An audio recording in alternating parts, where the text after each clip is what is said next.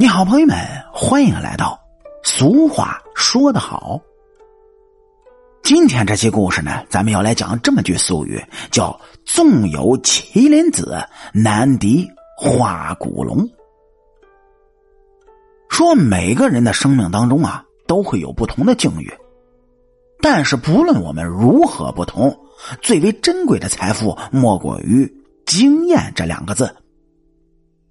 日常生活中呢，我们工作可以接触到很多优秀的前辈，他们在职场上积累了丰富的经验，遇到困难时呢，可以轻易的化解。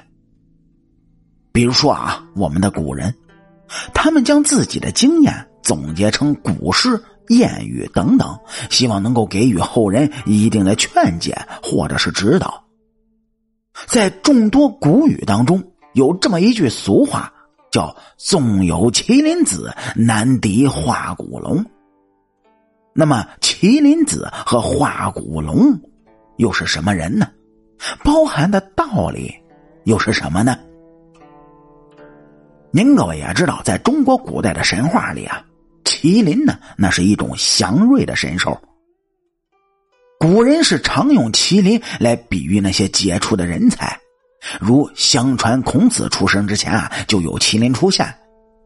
后来这孔子果然就成为了万世敬仰的大圣人，所以麒麟子的意思啊，就是指聪明出众、有着天赋的孩子。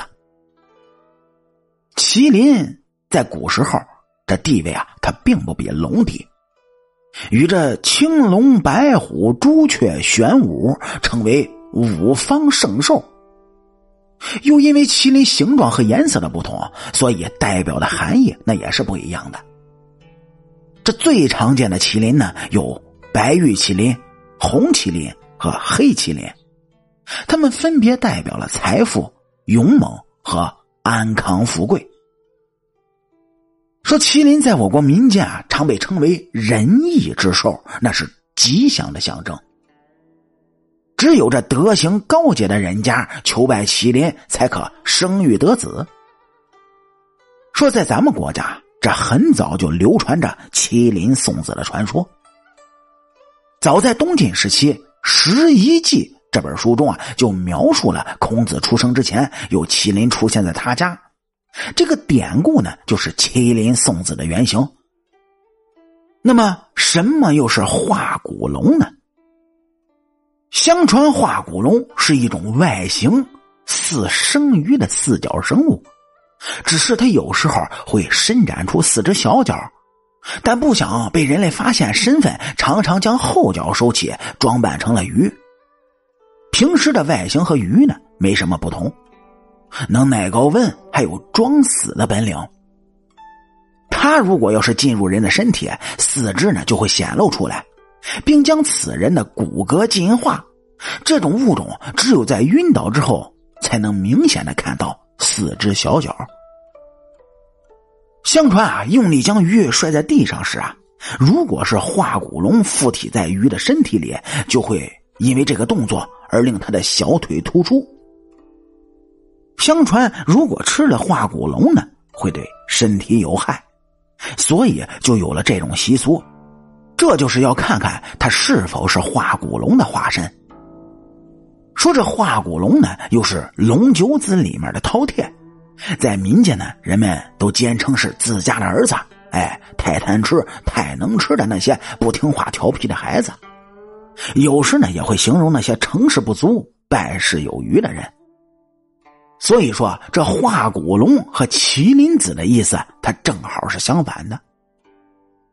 所以自古就有了“纵有麒麟子，难敌化骨龙”的说法。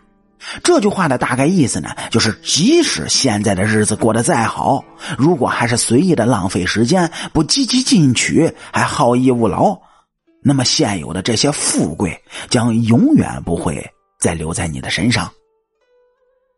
这也就是告诫人们要好好的教育自己的孩子，不要让自己的孩子。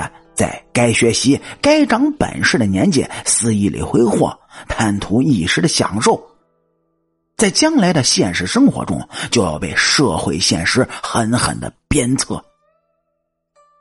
在所有的家人们都在望子成龙、望女成凤时啊，希望家长朋友们，特别是农村的家长，能够在正确的价值观方面给孩子做好榜样，引导孩子朝着好的方面发展，让我们的孩子个个都能够成为人们眼中的麒麟子，而不是一无是处的花骨龙。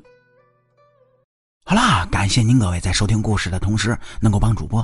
点赞、评论、转发和订阅，我是您的老朋友水白头。俗话说得好，下期咱们接着聊。